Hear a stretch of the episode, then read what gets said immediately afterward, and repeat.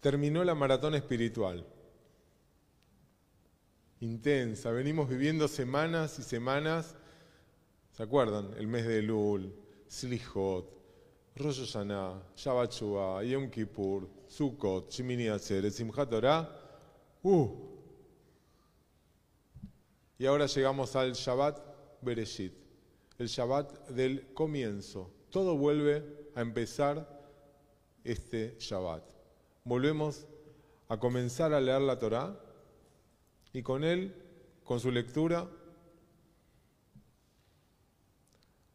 tenemos la posibilidad de volver a empezar. Y la verdad me siento como cuando uno hace una fiesta, me imagino que van a compartir la imagen. Haces una fiesta, invita gente, termina la fiesta, se van los invitados, queda el lugar vacío, todavía cosas encima de las mesas, uno se saca los zapatos, tal vez pone los pies sobre una silla y decís, ¿y ahora? ¿Y ahora? ¿Qué hacemos ahora? Como que no se pregunta eso. Vivimos tan intensamente las últimas semanas, hablamos tanto, reflexionamos, trabajamos nuestra interioridad. Y que yo ayer guardé el Maxor, el libro de oraciones de Rosh Hashanah, lo puse en la biblioteca, guardé el, el shofar hasta el año que viene. Y, y digo, pero está bien, esto no lo voy a usar, pero todo lo que pensé, reflexioné, ¿qué hago con eso? ¿Lo dejo ahí también? ¿Lo guardo en la biblioteca hasta el año que viene empezamos otra vez? ¿O en realidad voy a aprovechar la oportunidad de hacer algo con eso que pasó durante todo este tiempo que vivimos tan, tan fuertemente?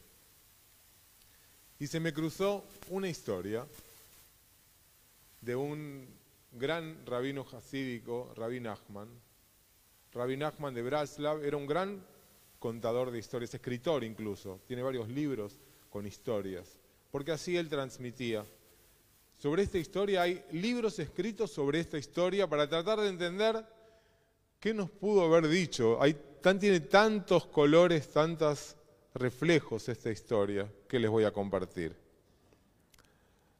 Una vez, el hijo del rey se volvió loco. Creyó que era un pavo se sentaba desnudo debajo de la mesa y recogía las migas de pan y los huesos como un pavo. Los médicos habían perdido la esperanza de sanarlo y el rey, su padre, estaba angustiadísimo. Eventualmente apareció un sabio. Se acercó y dijo, yo lo puedo curar. ¿Qué hizo el sabio? Se sacó la ropa, se sentó desnudo debajo de la mesa junto al príncipe y también se puso a recoger y comer las migas y los huesos. El príncipe le preguntó, ¿quién sos? ¿Y qué haces acá? ¿Y vos qué haces acá? le respondió el sabio. Soy un pavo, dijo el príncipe. Yo también soy un pavo, le dijo el sabio. Los dos se sentaron juntos hasta que se hicieron amigos y compartían los restos que caían debajo de la mesa. En un momento el sabio pidió que les dieran camisas.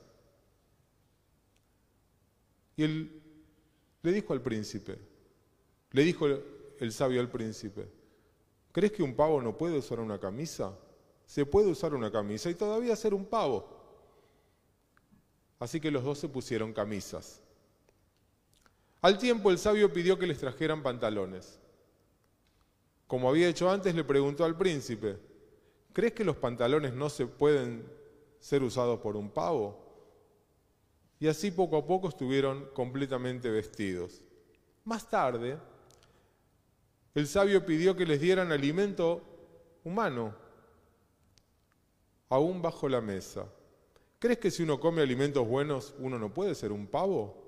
Uno puede comer y aún así ser un pavo. Y comieron. Finalmente el sabio le preguntó, ¿crees que un pavo debe sentarse debajo de la mesa? Uno puede ser un pavo y sentarse a la mesa. Y así fue como el sabio trató al príncipe hasta que estuvo completamente curado. Libros se escribieron para tratar de entender esta historia y descubrir cuál fue la intención de Rabbi Nachman de escribirla. El rey del mundo dispuso una mesa llena de manjares para nosotros. ¿Qué representa la mesa? ¿Por qué sin ropa? ¿Somos a veces o muchas veces el príncipe pavo? ¿Tenemos a veces la misión del sabio? ¿Por qué sentarnos desnudos debajo de la mesa comiendo las migajas que caen cuando podríamos estar sentados en la mesa del rey? ¿Es la ropa tirada por el suelo la metáfora de las oportunidades que están al alcance nuestro, pero que no nos atrevemos a tomar para sentarnos a la mesa del rey? Hay un mundo de posibilidades encima de eso que vemos como nuestros límites y no es otra cosa que la tapa de la mesa y el mantel que no nos deja ver que hay algo más allá. Cuando como el sabio tenemos que ayudar a alguien, le mostramos de a poco el camino, dejamos que el otro decida su propio tiempo para cada cosa sin discutir quién es, lo aceptamos, le damos la mano y le mostramos cómo es posible mejorar y lo ayudamos a caminar por sí mismo o lo juzgamos y le imponemos nuestras propias respuestas. Empieza un nuevo ciclo este Shabbat, Bereshit. Y tenemos y podemos decidir dónde y cómo nos vamos a predisponer para vivirlo. Muchas veces nuestra tradición judía fue comparada con una mesa llena de delicias. De hecho, uno de los libros más importantes de nuestra tradición, del siglo del año 1500, se llama Shulchan Aruch, la mesa servida. Ahí está todo encima de la mesa. ¿Vamos a vivir un año enajenados, con agendas impuestas por otros y una rutina que nos lleve puestos? ¿O vamos a tratar de hacer una pausa cada semana cuando llegue Shabbat? Dar unos pasitos atrás y ver el cuadro completo para poder entender mejor cómo seguir pintando. ¿Vamos a mirarnos el ombligo 12 meses o vamos a mirar alrededor para poder disfrutar el año con otros? Hay una comunidad que nos está esperando, que te está esperando. ¿Vamos a vivir a Netflix o vamos también a dedicar tiempo a aprender algo nuevo, a leer, a estudiar? ¿Nos daremos el permiso de descubrir nuevos caminos? ¿Escucharemos lo que otros nos aconsejan? La pregunta, ¿quién sos? ¿Y qué estás haciendo acá? Solo la podés responder vos. Podemos seguir desnudos, comiendo migajas y huesos bajo la mesa, pero la mesa está servida y nos está esperando.